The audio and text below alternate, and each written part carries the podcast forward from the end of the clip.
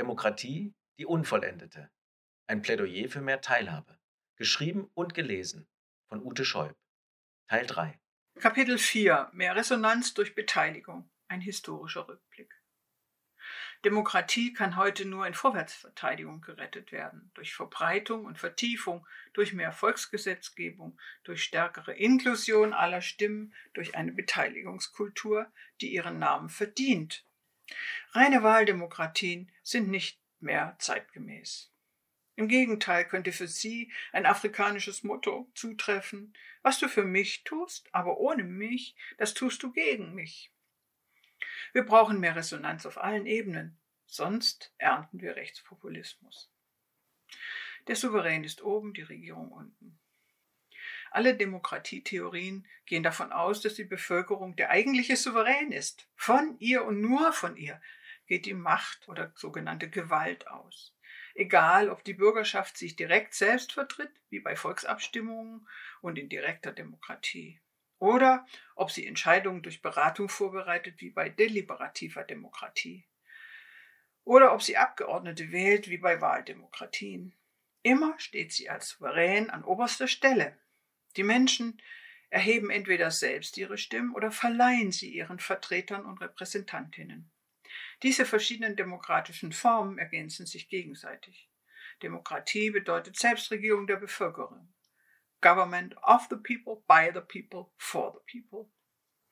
Deshalb sind sämtliche Begriffe falsch, die die Bevölkerung als Basis sehen, die was oder wen auch immer nach oben delegiert. Nur umgekehrt kann es richtig sein. Der Souverän steht an höchster Stelle und delegiert seine Macht nach unten. Er spricht entweder für sich oder wählt Abgeordnete. Eine Regierung und ein Parlament sollten sich immer bewusst sein, dass ihnen die Stimmen der Menschen nur zeitweise verliehen wurden, dass sie unterhalb des Souveräns stehen. In einem gut organisierten Land ist die Umsetzung des Bevölkerungswillens leichter als anderswo. Föderale, regionale und kommunale Strukturen machen es möglich.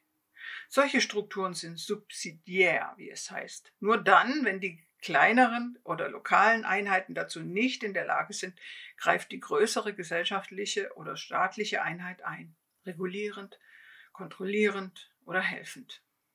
Gemeindereformen, bei denen Kommunen entmachtet und Behörden zusammengelegt werden, können deshalb gefährlich sein.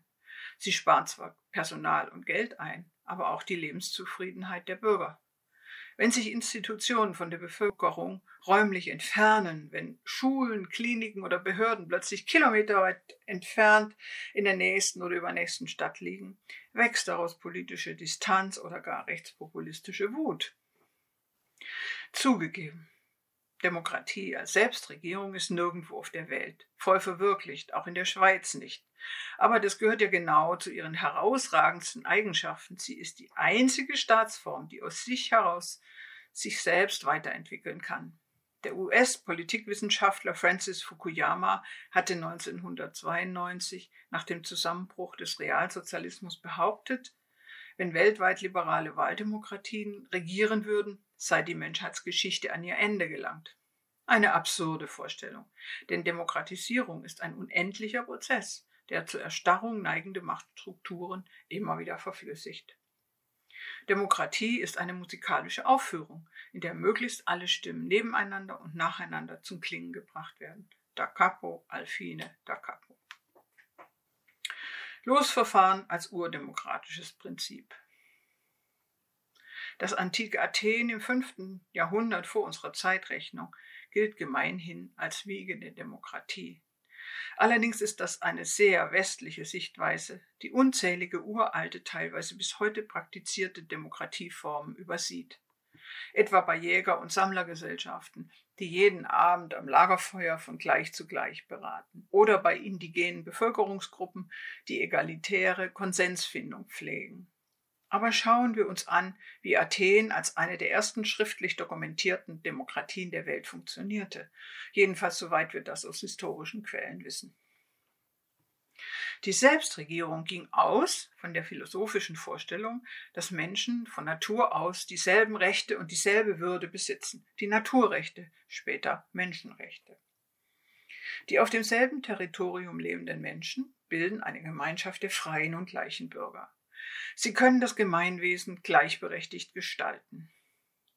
Frauen, Sklaven, Kriegsgefangene, Zugezogene und Männer unter 30 wurden im antiken Athen allerdings nicht als vollwertige Menschen angesehen. De facto war dort eine höchst eingeschränkte Demokratie am Werke. Nur ungefähr 10 Prozent der Bevölkerung, etwa 30 bis 60.000 männliche Vollbürger, besaßen das Recht mitzumachen und mitzubestimmen. Die Volksversammlung und der Rat der 500 fungierten als Legislative, der Magistrat als Exekutive und das Volksgericht als Judikative. Die meisten Ämter wurden per Los, also per Zufall vergeben, sodass jeder Mann die Chance hatte, mitregieren zu können. Schätzungsweise 50 bis 70 Prozent der Freien und Gleichen hatten irgendwann ein Amt inne. Bei der Volksversammlung kamen Tausende von Männern zusammen und trafen gemeinsame Entscheidungen oder erließen Gesetze.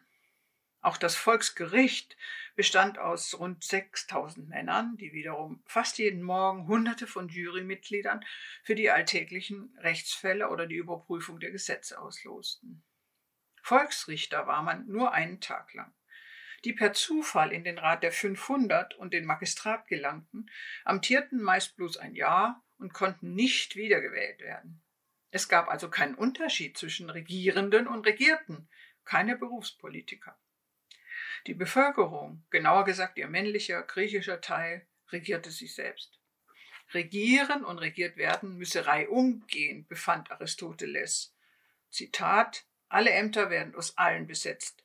Alle herrschen über jeden und jeder abwechslungsweise über alle. Zitat Ende. Die freien Bürger versammelten sich im Tages-, Wochen- und Monatsrhythmus auf der Agora. Das war der zentrale Fest- und Marktplatz, der Mittelpunkt der Polis, des Stadtstaates. Politik, Justiz, Ökonomie, Kultur und Religion waren noch nicht getrennt. Auf der Agora fanden neben politischen Versammlungen auch Gerichtsverhandlungen und Handelsmärkte statt, kulturelle Veranstaltungen, religiöse Feiern und Riten, in denen eine gemeinsame Identität beschworen wurde. Sie bestand typischerweise aus einer Freifläche im Schnittpunkt mehrerer Wege, am Rande bebaut mit Tempeln, Säulenhallen und öffentlichen Bauten, die Schutz vor Sonne und Regen boten. Deren Wände mussten Wiedergehalt haben vom Stimmengewirr, vom Klatsch und Tratsch der Marktweiber, von den Liedern der Schausteller, den Rufen der Eselstreiber, von heftigen Diskussionen der Bürger. Demokratie war und ist Ausdruck eines körperlichen, emotionalen und geistigen Urbedürfnisses, die eigene Stimme erheben zu können. Die Agora als Mutter aller öffentlichen Plätze spielte eine zentrale Rolle bei der Entwicklung des städtischen Lebens. Sie diente als alltäglicher Treffpunkt und Diskussionsort der Athener. In diesem Stadtstaat von 300 bis 600.000 Menschen trafen sich täglich Tausende auf dem zentralen Platz, um alle Angelegenheiten direkt und selbsttätig zu regeln. Das heißt auch, das gegenseitige Ansehen, wortwörtlich und im übertragenen Sinne, spielte eine enorme Rolle. Ebenso die gegenseitige Anhörung. Das war körperlich erlebbare Demokratie. So ganz anders als heute, wo viele Menschen den Tag vor Bildschirmen verbringen, ihre gewählten Repräsentanten nur auf Bildschirmen erleben und selbst auf öffentlichen Plätzen lieber auf die Bildschirme ihrer Smartphones schauen als in die Augen anderer. Auch die römische Republik beruhte anfangs noch auf der Idee der Gleichberechtigung der Freien. Dann hielt dort mehr oder weniger das oligarchische Prinzip Einzug. Die Stimme eines Reichen hatte mehr Gewicht bei der Wahl eines Konsuls als die eines Armen. Und in späteren Zeiten, als Kaiser und Könige Europa regierten, gingen die demokratischen Ideale völlig verloren. Das Machtschema drehte sich wieder um. Nicht mehr die Bürgerschaft war der Souverän, sondern die Herrscher, die von oben herab ihre Sklaven, Leibeigenen und Untertanen knechteten.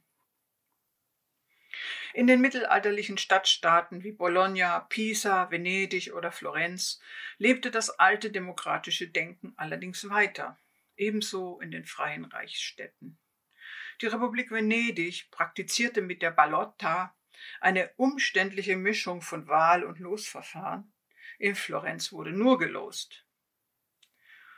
Dem belgischen Historiker van Reybrock fiel auf, Zitat, der Gebrauch des Losverfahrens fiel häufig mit dem Mittelpunkt von Wohlstand, Prosperität und Kultur zusammen. Zitat Ende. Erst im Zeitalter der Aufklärung erfuhr Demokratie neue Wertschätzung.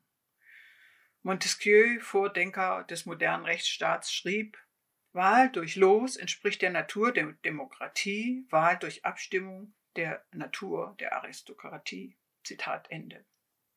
Sein Kollege Jean-Jacques Rousseau empfahl 1762 in seinem berühmten Werk Der Gesellschaftsvertrag eine Mischung aus Los- und Wahlverfahren. Zitat In jeder wahren Demokratie ist ein Amt kein Vorteil, sondern eine drückende Last, die man gerechterweise nicht dem einen mehr als dem anderen auferlegen darf. Das Gesetz allein darf sie dem auferlegen, auf den das Los fällt. So glaubte er. Aber nach der Französischen Revolution wurde das alles vergessen, führt David van Reybrouck aus. In den Republiken von Frankreich und den USA wurde Wahl, Demokratie und Demokratie gleichgesetzt.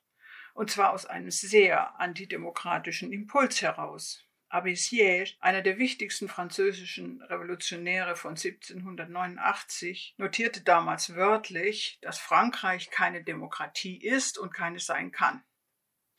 Und für James Madison, den Vater der US-Verfassung, war Demokratie, Zitat, stets ein Schauplatz für Unruhen und Streitigkeiten. Zitat Ende. Der oberste Bundesrichter John Jay ergänzte, Zitat, die Leute, die das Land besitzen, sollen es auch regieren. Zitat Ende. Wie Thomas Jefferson und George Washington gehörte auch Jay zu den reichsten US-Bürgern, zu den Großgrundbesitzern und Sklavenhaltern. Nach der Definition von Montesquieu war die USA keine Demokratie. Denn diese lautete, Zitat, Sobald in der Republik das Volk als Körperschaft die souveräne Macht besitzt, haben wir eine Demokratie vor uns. Sobald die souveräne Macht in den Händen eines Teiles des Volkes liegt, heißt sie Aristokratie. Zitat Ende. Van Reybruck folgert, nochmal Zitat, die französische Revolution ebenso wie die amerikanische verjagte nicht die Aristokratie, um sie durch eine Demokratie zu ersetzen, sondern sie verjagte eine erbliche Aristokratie, um sie durch eine gewählte Aristokratie zu ersetzen. Zitat Ende.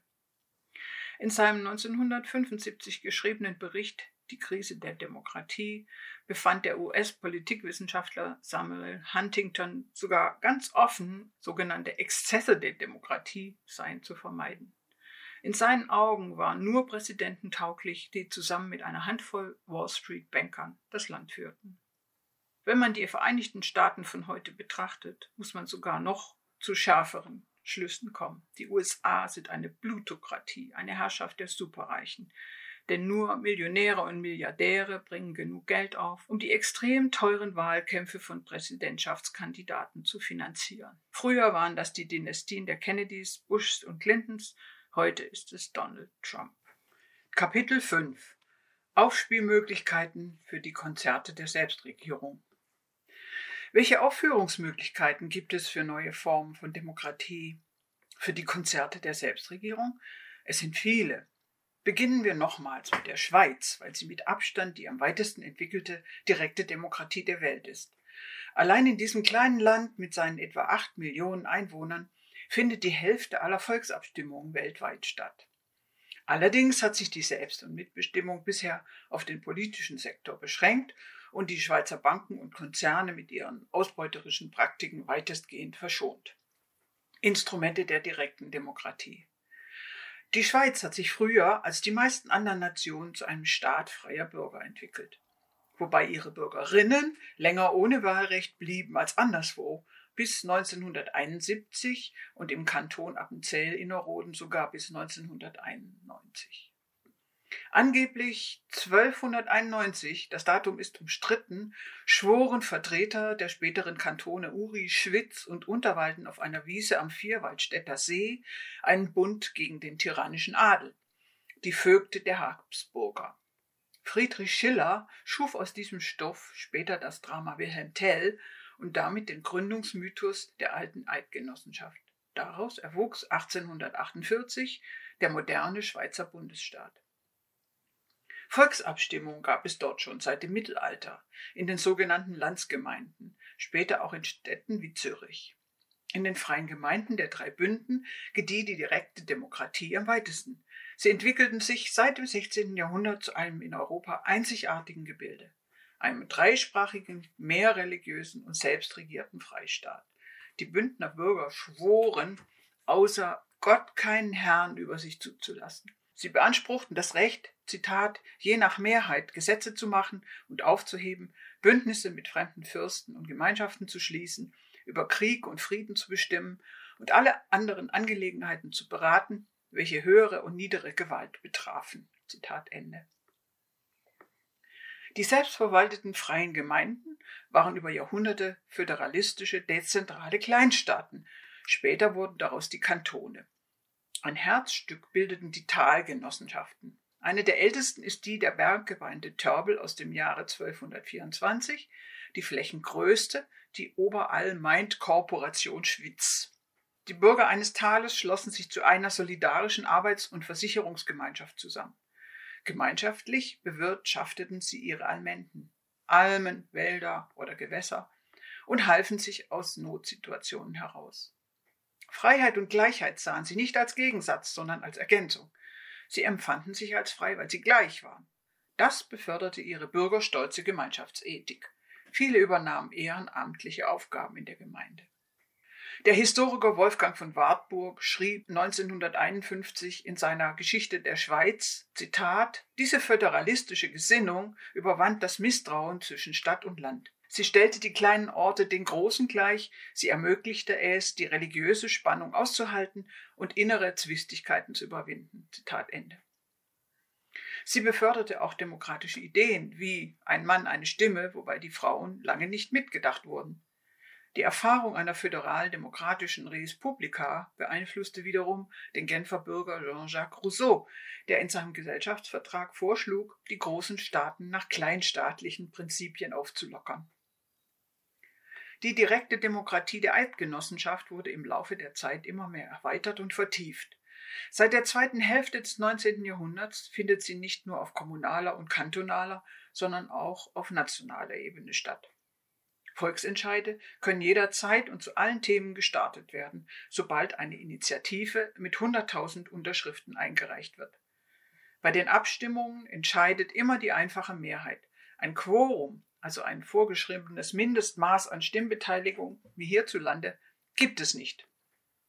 Und seit 1987 ermöglicht die Einführung eines doppelten Ja mit Stichfrage, dass Wahlberechtigte sowohl einer Volksinitiative als auch einem Gegenvorschlag des Parlaments zustimmen können. Das klingt vielleicht etwas verwirrend, ist aber sinnvoll, weil es pure Ja-Nein-Entscheidungen vermeidet und eine differenzierte Stimmabgabe ermöglicht. Jeder Schweizer und jede Schweizerin stimmt an jährlich vier Terminen über durchschnittlich zehn Gesetze, Initiativen oder Referenten auf Bundesebene ab und über noch mehr auf kantonaler und Gemeindeebene. Mit den Wahlunterlagen zusammen bekommen die Menschen ein Abstimmungsbüchlein, das alle wichtigen Informationen enthält. Die zur Abstimmung stehende Vorlage, Pro- und Kontraargumente, die Meinung des Bundesrats, der Kantonsregierung oder des Gemeinderats sowie die Ergebnisse früherer Beratungen und Abstimmungen in diesen Gremien. Die Schweizer Bevölkerung weiß, dass sie das letzte Wort hat und ein Korrektiv ist für Parlament und Regierung. Immer wieder gab es hier überraschende Ergebnisse. So wurde die Eidgenossenschaft nach einer Volksabstimmung gegen Gentechnik zum ersten Land der Welt, das die sogenannte Würde der Kreatur auch für Pflanzen in seiner Verfassung verankert hat. Trotz des Drucks von Schweizer Gentech-Konzernen wie Syngenta verlängerte das Parlament mehrfach und zuletzt Anfang 2017 ein entsprechendes Anbaumoratorium. 2016 lehnte eine klare Bevölkerungsmehrheit die Initiative der rechtspopulistischen SVP ab, in der unter anderem gefordert wurde, in der Schweiz geborene Menschen mit ausländischen Eltern abzuschieben oder wie es dort heißt, auszuschaffen, wenn sie kleine Delikte begangen haben. Obwohl sich bei den jeweiligen Abstimmungen selten mehr als 40 bis 60 Prozent der Wahlberechtigten beteiligen, identifizieren sich laut Umfragen mehr als drei Viertel der Bevölkerung mit der direkten Demokratie, mehr als mit jeder anderen politischen Institution. Die Abstimmungen sind Resonanzkammern für die gesamte Bevölkerung. Das Initiativrecht ist zudem eine hervorragende Möglichkeit, bestimmte Themen gesellschaftlich zur Diskussion zu stellen. Den Personen, die Unterschriften sammeln, ist oftmals von vornherein bewusst, dass sie keine Mehrheit erreichen werden. Trotzdem werden sie aktiv. So geschehen bei den Initiativen zur Abschaffung von Armee- und Militärdienst, zur maximalen Gehaltsdifferenz von 1 zu 12 in einem Betrieb oder zum bedingungslosen Grundeinkommen. Den hier Engagierten war am wichtigsten, überhaupt eine Debatte zu beginnen und vielleicht erst im zweiten oder dritten Anlauf zu gewinnen, wenn überhaupt. Die Abstimmungen sind Stoff für viele Gespräche in Küchen, Kantinen und Kneipen, Tageszeitungen und Talkshows, Versammlungen und Vereinssitzungen. Direkte Demokratie ist immer auch eine Schule der Demokratie, eine ständige politische Weiterbildung. Das Prinzip der Mitverantwortung hat auch eine pädagogische Seite. Jeder Bürger und jede Einwohnerin sieht sich sanften Druck ausgesetzt, sich zu den Themen der nächsten Volksabstimmung eine Meinung zu bilden. Auch diejenigen, die sich selbst als unpolitisch sehen. Direkte Demokratie wirke wie Zitat, unersetzliche Bürgerschulen, ohne die gerade der freiheitlich-demokratische Staat in seinen Wurzeln verdorren müsste, befand der Schweizer Adolf Gasser bereits 1947. Und die frühere National- und Europarätin Gabi Vermo-Mangold bekennt, Zitat, ich kann mir kein besseres politisches System vorstellen. Man wird immer wieder konfrontiert mit inhaltlichen Herausforderungen, muss sich eindenken in die politischen Mechanismen muss Entscheide fällen und wird nie in Ruhe gelassen. Und das ist ein gutes Gefühl. Zitat Ende. Initiativen und Referenten sind unterschiedliche Instrumente, auch wenn die Begriffe in Deutschland fälschlicherweise oft synonym verwendet werden. Von einem Referendum spricht man, wenn ein bereits bestehendes Gesetz zurückgenommen werden soll, das durch die Regierung, das Parlament oder auch durch eine frühere Volksabstimmung zustande kam. Um ein bestehendes Gesetz nochmals abzustimmen, das sogenannte fakultative Referendum, muss eine Gruppierung oder Partei binnen 100 Tagen 50.000 Unterschriften sammeln.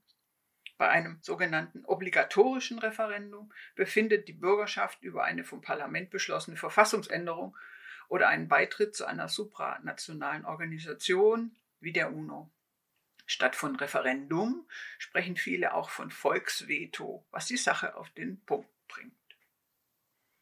Eine Volksabstimmung hat auf Schweizer Bundesebene nur dann Erfolg, wenn sowohl die Mehrheit aller Stimmenden, das sogenannte Volksmehr, als auch die Mehrheit in den Kantonen, das sogenannte Ständemehr, zustande kommt. Dann muss das Parlament die Vorlage beraten, gegebenenfalls ändern, verabschieden und je nach Forderung in der Verfassung verankern. Es gibt also diverse Checks and Balances, die für die Ausbalancierung zwischen direkter und repräsentativer Demokratie sorgen. Und allen Vorurteilen zum Trotz, anders als in Deutschland mit seiner übermächtigen Exekutive, beschließt allein das Parlament fast alle Gesetze und stellt nach wie vor eine sehr starke Legislative dar. Die Bevölkerung ist der oberste Souverän, der immer und jederzeit eingreifen kann. Es handelt sich also um einen unendlichen demokratischen Prozess, dessen Richtung ständig geändert und korrigiert wird. Die Regierenden sind sich dessen bewusst. Oftmals nehmen sie in ihren Beratungen und Entscheidungen vorweg, was die Mehrheit der Bürgerschaft wohl denkt. Dieser Respekt vor dem Bevölkerungswillen ist bis in den Alltag hinein spürbar. Manchmal sogar in übertriebener Weise, wie politische Aktivistinnen finden, die die allzu schnelle Anpassung an gefühlte Mehrheitsstimmungen kritisieren. Die Exekutive der Schweiz, der sogenannte Bundesrat, regiert seit 1959 nach dem sogenannten Konkordanzprinzip. Das bedeutet, dass die wichtigsten politischen Parteien ins Regierungskabinett eingebunden sind. Nach der sogenannten Zauberformel entsenden die drei größten Parteien je zwei Mitglieder, die viertgrößte Partei ein Mitglied ins siebenköpfige Regierungskabinett. Auch wird darauf geachtet, dass mindestens zwei Bundesratsmitglieder aus der französischen oder italienischen Schweiz stammen. Die konfessionelle Zugehörigkeit mag ebenfalls eine Rolle spielen. Das Konkordanzprinzip wurde nie in die Verfassung hineingeschrieben. Es geht vielmehr um eine stille Übereinkunft der größten Parteien. Im Prinzip steht es jeder, nochmal, im Prinzip steht es jeder dieser Parteien frei, die Regierung zu verlassen und in Opposition zu gehen. aber allenfalls für den linken Flügel der Sozialdemokratischen Partei war dies jemals eine ernsthafte Option. Eine solche Konkordanzdemokratie ist weltweit einmalig. In der Regierung, im Bundesrat gibt es Mehrheiten und Minderheiten. Es wird abgestimmt. Aber gegen außen vertreten alle Regierungsmitglieder dann die Mehrheitsentscheidung.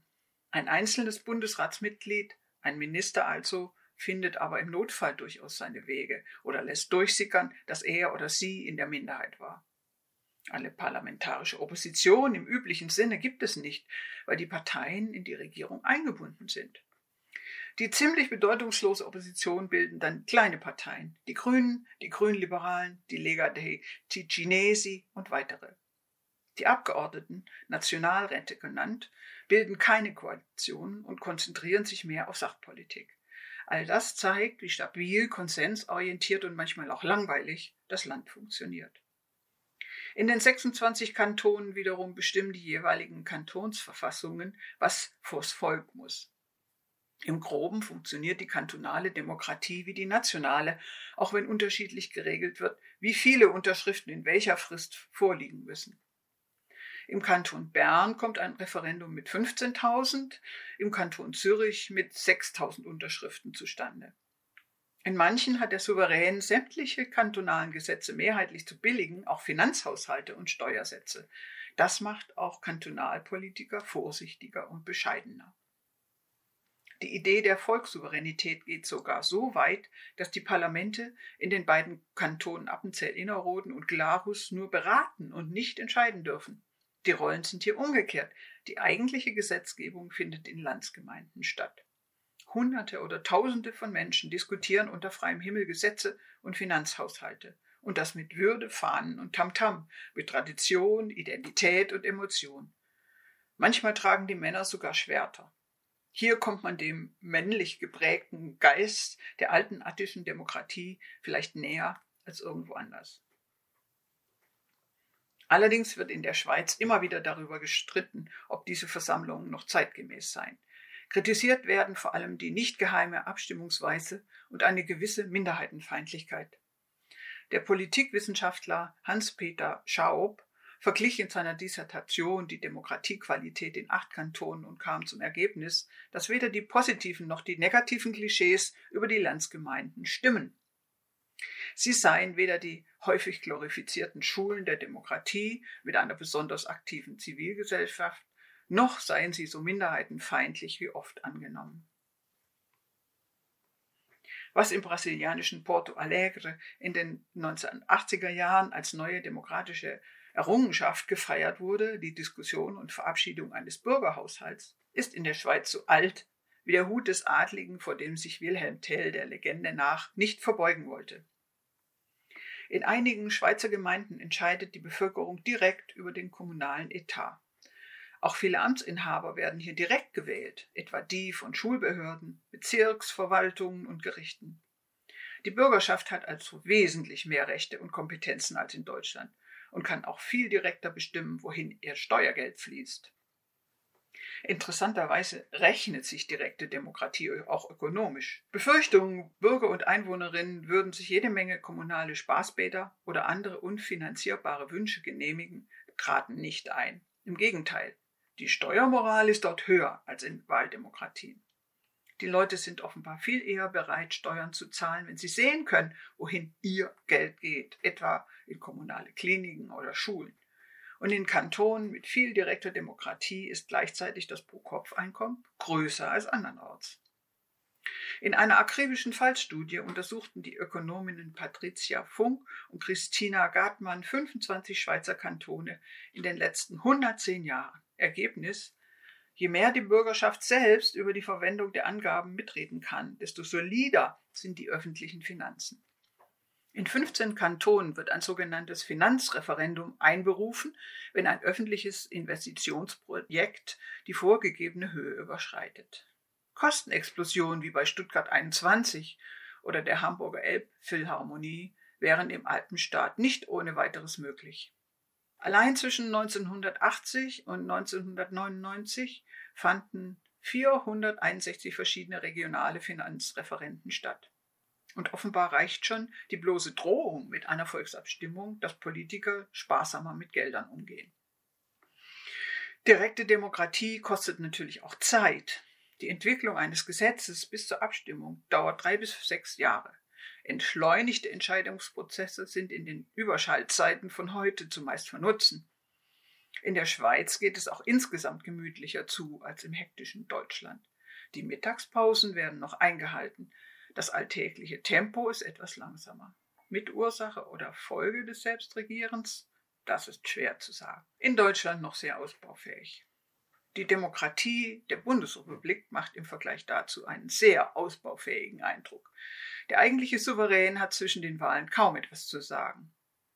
Viele außerparlamentarisch Engagierte geben irgendwann frustriert auf, weil ihre Stimmen kein Gehör finden, weil keine Resonanz und Rückkopplung mit politischen Gremien stattfindet.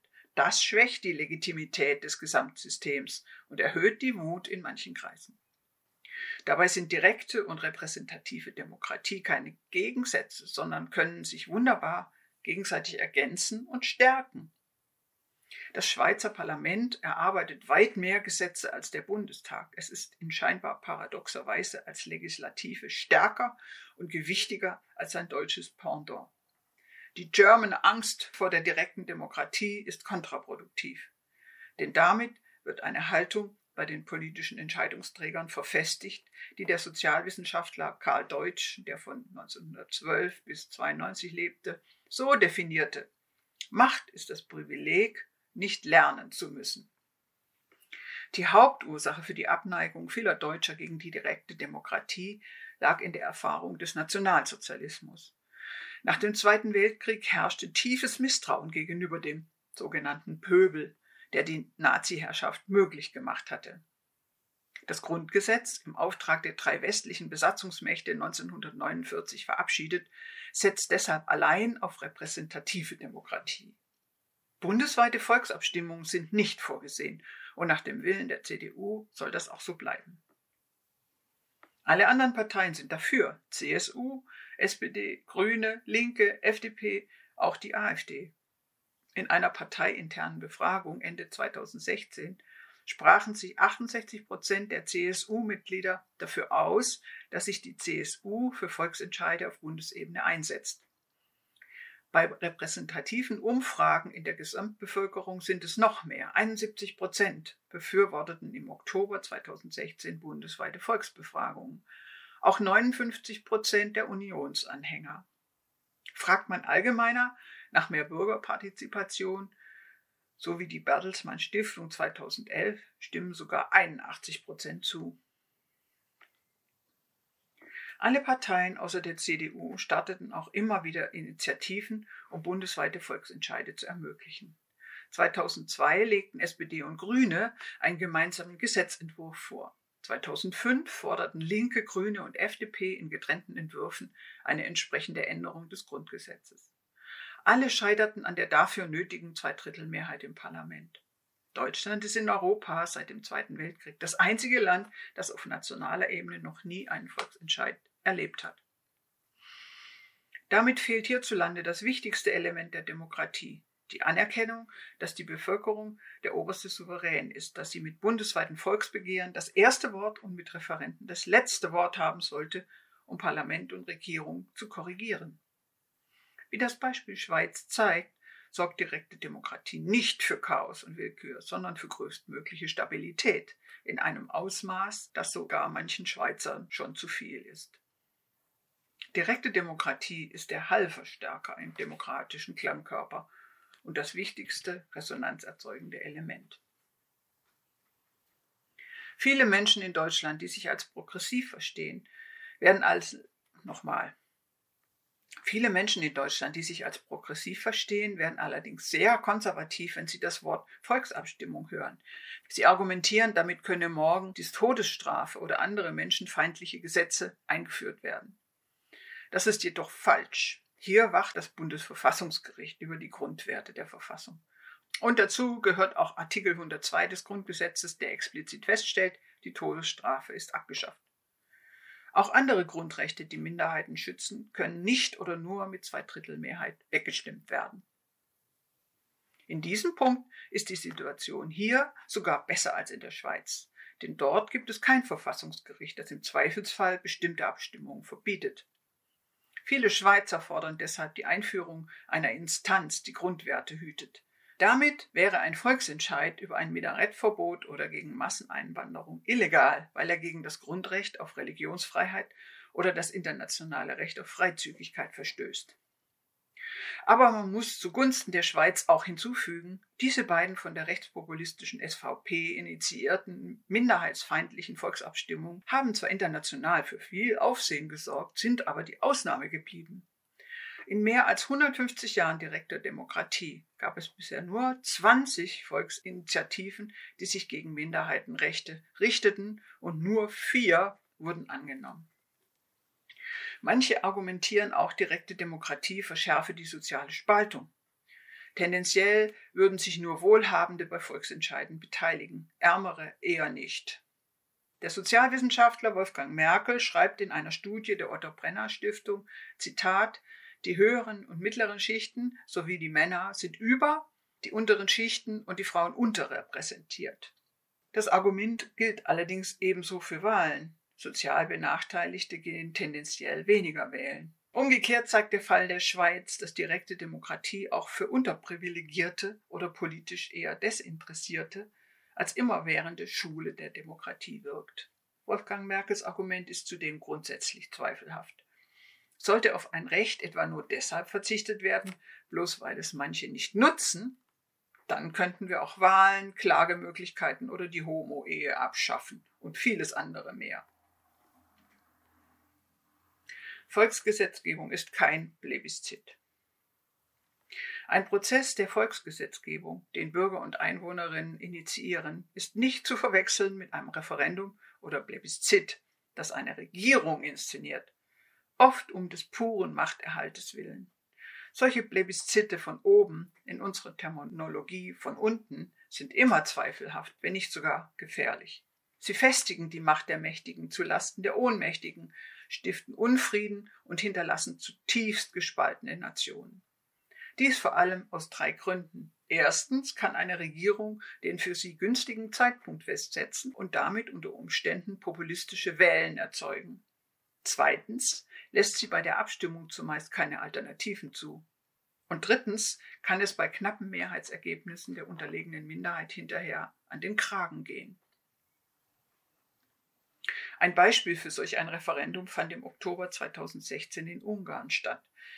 Regierungschef Viktor Orban wollte über die EU-Flüchtlingsquoten abstimmen lassen, um seinen gnadenlosen Kurs gegen Geflüchtete politisch zu legitimieren.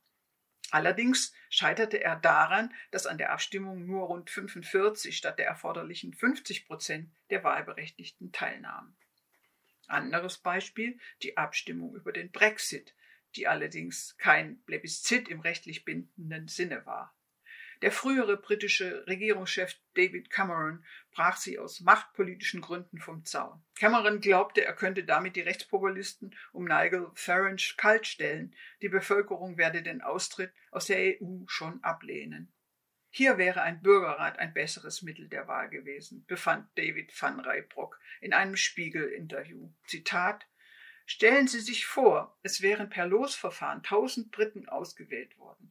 Diesen Menschen hätte man ein halbes Jahr Zeit gegeben, sich über die Zukunft der europäisch-britischen Beziehungen Gedanken zu machen. Hätte man diese Leute am Ende des Prozesses abstimmen lassen, es hätte wahrscheinlich eine viel vernünftigere Entscheidung gegeben und die tiefe Spaltung des Landes wäre vermieden worden. Zitat Ende. Volksgesetzgebung auf Landesebene. Seit 1998 ist die Volksgesetzgebung auf Landesebene in allen 16 deutschen Bundesländern möglich. Am längsten gibt es sie in Hessen und Bayern, seit der Wende auch in den ostdeutschen Ländern. 1989 hatte die oppositionelle Bürgerbewegung der DDR am runden Tisch einen Verfassungsentwurf ausgearbeitet, der bundesweite Volksentscheide vorsah. Dieser war aber an der westdeutschen Regierung gescheitert. Dafür wurden die Volksentscheide in alle späteren Landesverfassungen der neuen Bundesländer hineingeschrieben. Ein im März 2017 veröffentlichter Bericht von Mehr Demokratie zeigt, dass direkte Demokratie vor allem seit den 1990er Jahren immer häufiger genutzt wird.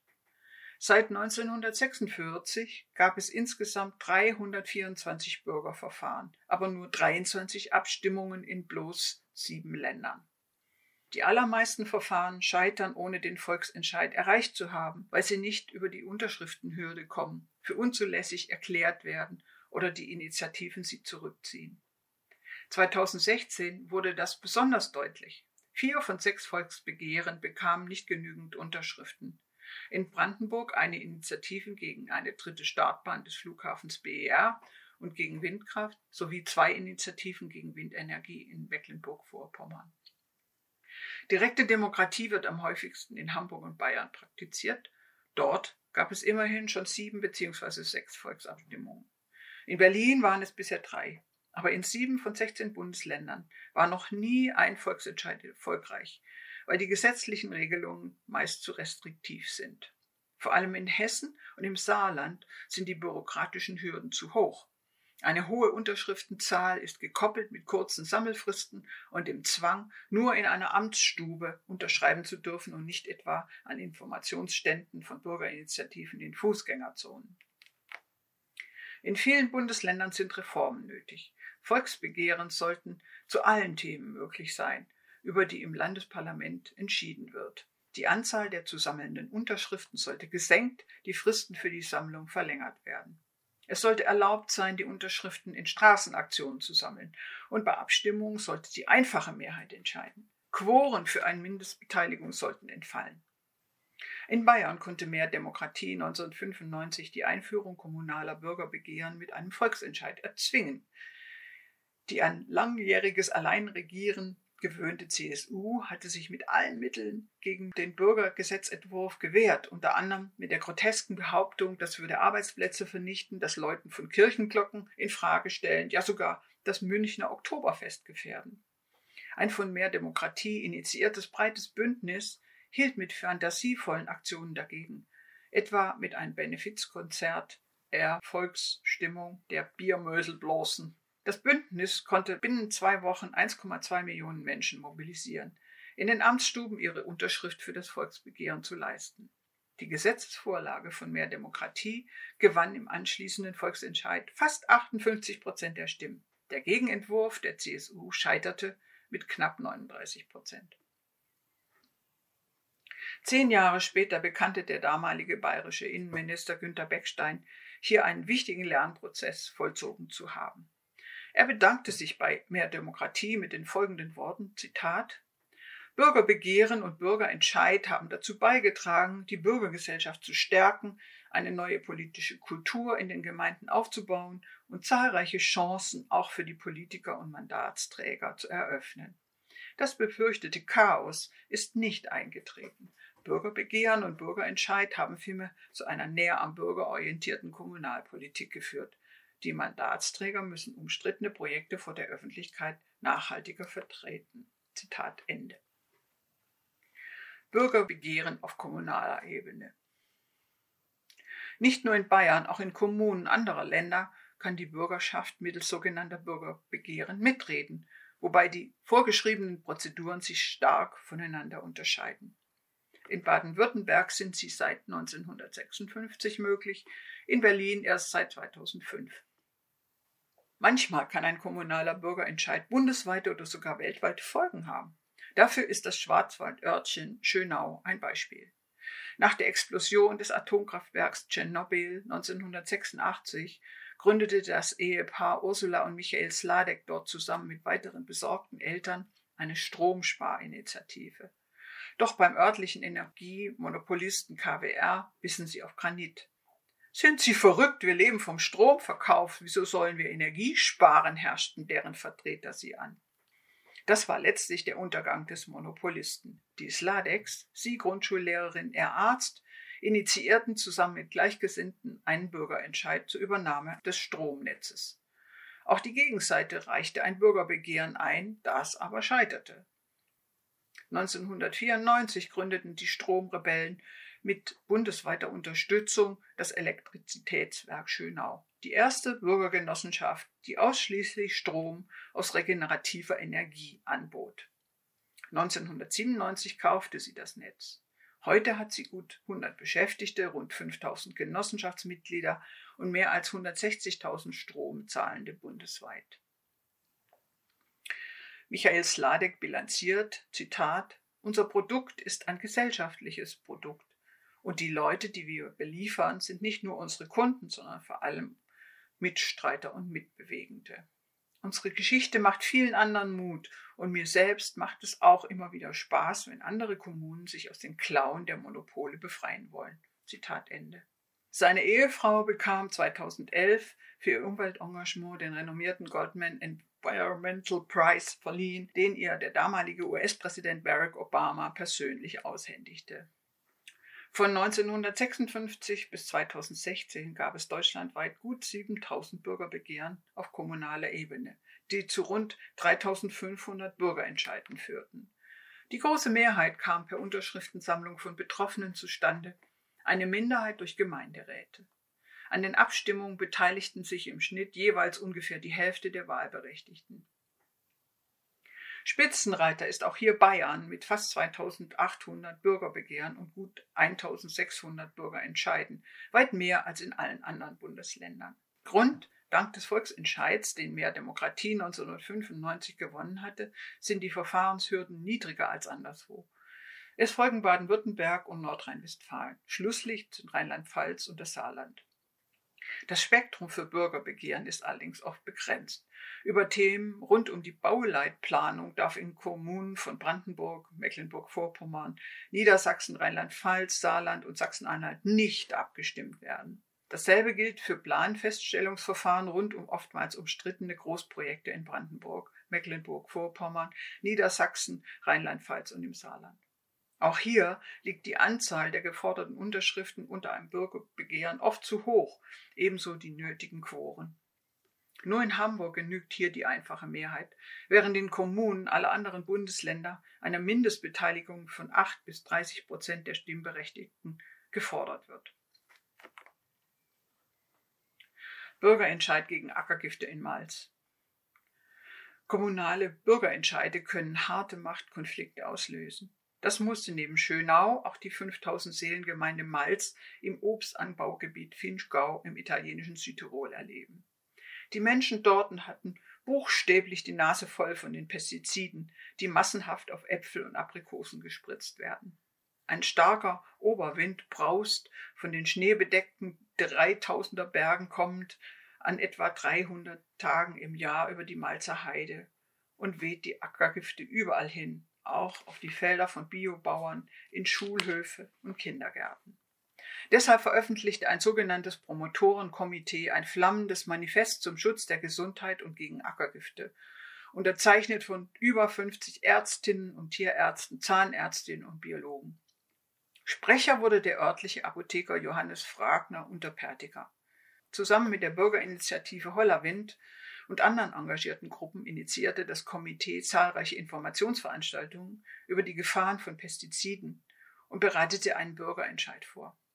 Bürgermeister Ulrich Veit, trotz seiner Parteimitgliedschaft in der konservativen SVP, ein starker Befürworter von Bürgerbeteiligung, ließ die Gemeindesatzung 2012 so ändern, dass kommunale Volksentscheide möglich wurden. Er tat auch sonst sehr viel, um die Gemeinde zu beleben. Im September 2014 stimmten dann 75 Prozent der Wahlberechtigten dafür, dass Malz ackergiftfrei wird. Seitdem macht die Gemeinde internationale Schlagzeilen als Wunder von Malz. Denn es war durchaus ein Wunder, dass eine weitgehend von Landwirtschaft abhängige Kommune mit großer Mehrheit so entschied. Was motivierte die Leute? Eine Architektin trauert um verloren gegangene Natur. Zitat, wir haben keine Schwalben und keine Lerchen mehr. Sie finden keine Insekten mehr zum Fressen. Eine Imkerin sagt, es geht um Lebensqualität, um eine Landschaft, in der wir uns erholen können, ohne in den Urlaub fahren zu müssen. Eine Erzieherin lacht, die Leute aus dem Oberfinchgau seien seit jeher schon ein bisschen anders gewesen. Die Besitzerin eines Biohotels findet, Zitat, diese Grenzregion zwischen den Ländern und Kulturen war schon immer unruhig und kriegsbedroht. Überleben, Zusammenstehen, Neues erfinden, das sei die Devise vieler Finchker geworden, die nahe der Grenze zu Österreich und der Schweiz leben.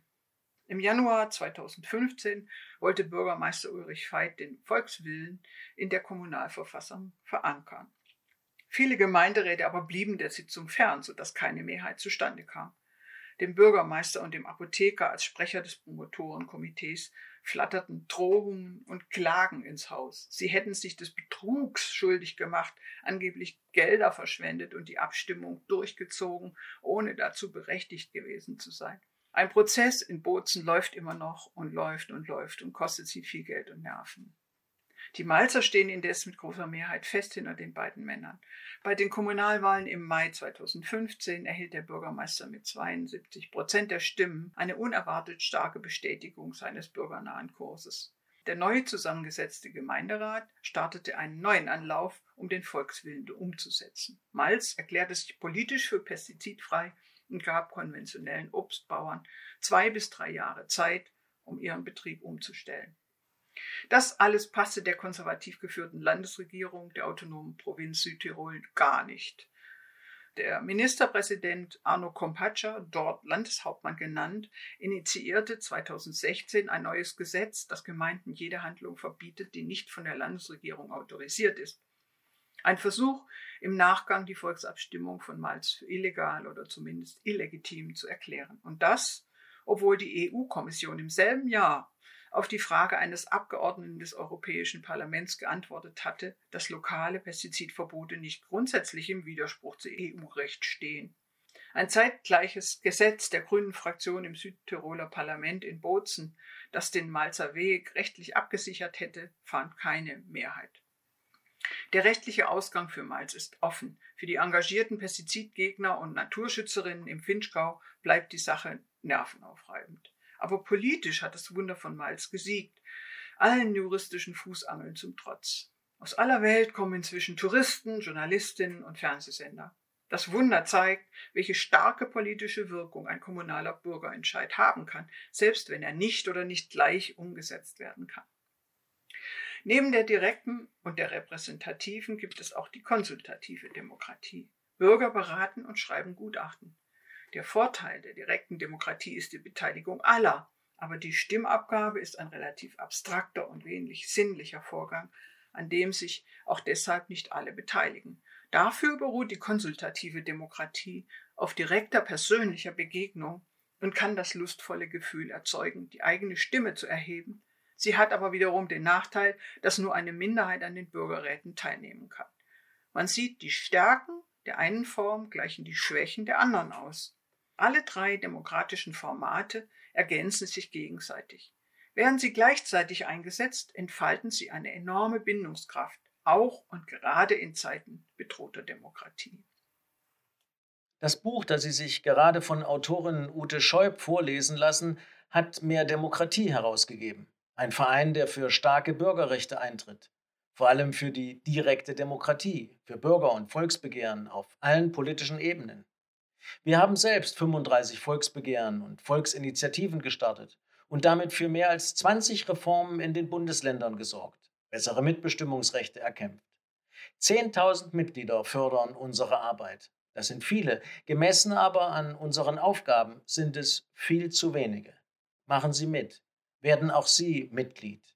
Denn wenn wir aufhören, die Demokratie zu entwickeln, fängt die Demokratie an, aufzuhören.